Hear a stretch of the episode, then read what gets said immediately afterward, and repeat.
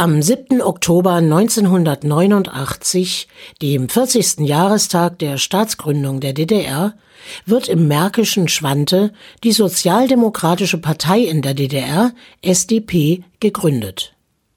Der Bürgerrechtler und Pfarrer Markus Meckel hält eine programmatische Rede, es wird ein Parteistatut beschlossen und ein Vorstand gewählt. Erster Sprecher ist Stefan Hilsberg. Während in Ostberlin gefeiert wird, kommt es gleichzeitig zu teilweise heftigen Protesten der Bevölkerung. In Schwante setzt sich die junge ostdeutsche Sozialdemokratie mit der Frage auseinander, wie man mit ehemaligen SED-Mitgliedern umgehen soll, die in die neu gegründete SDP eintreten wollen. Die damalige Diskussion war Thema eines kurzweiligen Abends im Potsdamer Kutschstall. Eingeladen vom Landesbüro der FES Brandenburg waren Markus Meckel, Mitinitiator der Gründung der Sozialdemokratischen Partei in der DDR und Außenminister AD, Dr. Carsten Vogt, Mitglied des Präsidiums der Deutschen Gesellschaft für Auswärtige Politik und der Historiker Dr. Christoph Wunicke. Christoph Wunicke skizzierte die 30-jährige Debatte in einem Impulsreferat. Kurz vor dem Parteitag in Leipzig Ende Februar eskaliert die Situation dermaßen, dass man beschloss, wir müssen wirklich ein Eintrittsmoratorium, kein Verbot äh, quasi beantragen. Der Parteitag beschloss dann auch, dass SED-Mitglieder, die vor dem 7. Oktober aus der SED ausgetreten sind, durchaus in der Partei bleiben dürfen. Die, die nach dem 7. Oktober ausgetreten sind, sollen ab dem Austrittsdatum, der, der, der Antrag ein Jahr nach Austritt nicht behandelt werden und erst ein Jahr später dafür behandelt werden. Und nach dem Beitritt dürfen sie ein Jahr lang keine Parteiamt übernehmen. Bei gleichzeitiger immer noch Offenlegung später dann der Biografie. Und das wurde auf dem Parteitag beschlossen und gilt heute als das Beitrittsverbot für SED-Mitglieder. Das ist eher ein Moratorium, es ist eine Schikane oder eine Diskriminierung eben SED-Mitglieder, aber ein Verbot sehe ich darin jetzt nicht unbedingt, also ein allzu restriktives oder ein, ein ausschließendes. Wie wurde die Gründung der SDP von den Sozialdemokraten im Westen wahrgenommen? Viel zu wenig wurde das thematisiert, meint Dr. Carsten Vogt. Obwohl die SPD versuchte, sich international aufzustellen und mit sozialistischen Parteien zu vernetzen. Und obwohl es folgende Pläne gegeben hatte. Die haben natürlich nicht mit den Bürgerrechtlern kommuniziert. Aber die haben uns deutlich gemacht, dass sie mit der SED-Führung nicht einverstanden waren. Die Bürgerrechtler haben nur diese Seite der reformorientierten Diskussion nie kennengelernt. Und deshalb haben wir gesagt, mit denen und einigen anderen zusammen können wir eine vernünftige sozialdemokratische Partei machen. Nachdem die SDP gegründet war, ohne Absprache mit uns, war dies faktisch erledigt, diese Diskussion. Wir konnten nicht gegen den Willen der SDP sozusagen Leute aus der SED in die SPD hineinzwingen. Das heißt, dieses Konzept, was Willy Brandt hatte, was ich hatte, von der Spaltung der SED und der Aufnahme von denen und Mitgründung mit anderen Elementen zusammen in eine größere SPD mit einer größeren Massenbasis ist 89 zu Ende gewesen mit der Gründung der SDP. Man darf dabei allerdings nicht vergessen, dass die Gründung einer Partei in der DDR im Jahr 1989, wo die Risse immer größer wurden, nicht ungefährlich war. Die mangelnde Kommunikation zwischen SDP und SPD war auch der Sicherheit ihrer Mitglieder geschuldet.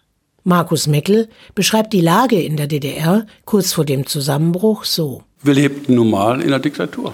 Und zwar in der Diktatur der SED.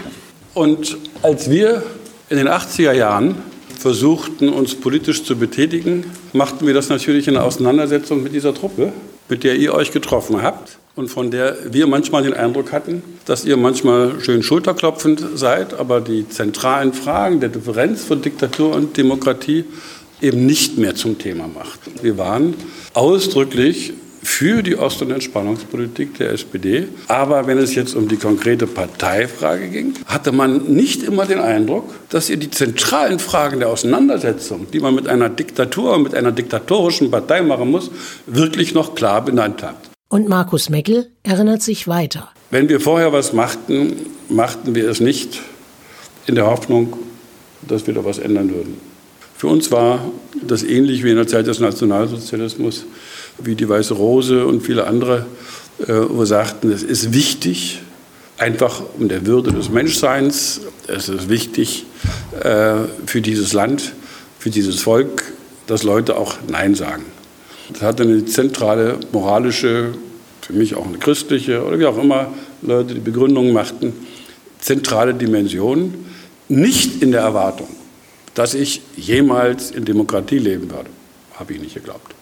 Man wollte nicht riskieren, dass wieder Panzer rollten und der Protest der Menschen blutig niedergeschlagen werden würde. Denn eines war klar, wenn sich nichts in Moskau änderte, dann änderte sich auch nichts in der DDR. Doch in Moskau war jemand an der Macht, der den Mut zur Transformation hatte.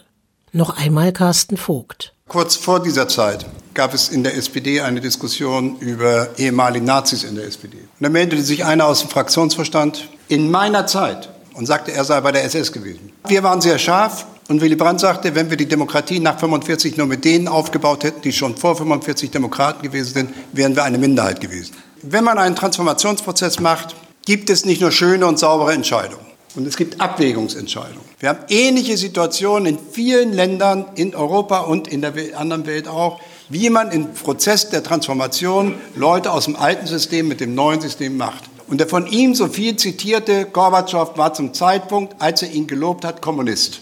Aber er war ein wichtiger Hebel zur Transformation, den die von mir geschätzten Bürgerrechtler in Russland bis heute nicht gekriegt haben. Im Anschluss an die Diskussion auf dem Podium wurden die Mikrofone geöffnet und das zahlreich anwesende Publikum durfte sich beteiligen. Ein Mann aus der SPD West meinte, man habe damals die Genossen im Osten einfach nicht verstanden. Man habe auch zu wenig bzw. gar nicht kommuniziert.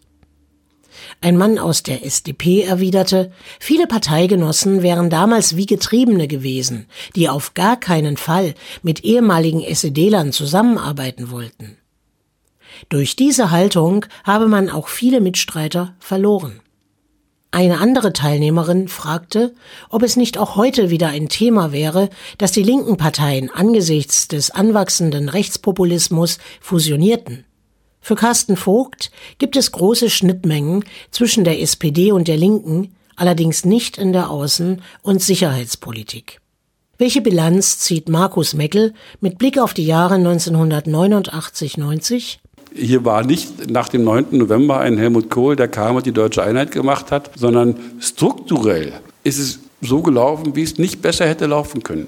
In einer friedlichen Revolution wurde in der DDR die kommunistische Diktatur gestürzt. In einer Übergangssituation des runden Tisches wurde die freie Wahl vorbereitet. Wir hatten eine freie Wahl mit einer gewählten Regierung, einem gewählten Parlament, das die nötigen Verhandlungen führte mit der Bundesrepublik international. Die Volkskammer hat den Beitrittsbeschluss als rechtlichen Weg zur Einheit gemacht. Die Ostdeutschen sind aufrechten Ganges selbstbestimmt in die deutsche Einheit gegangen.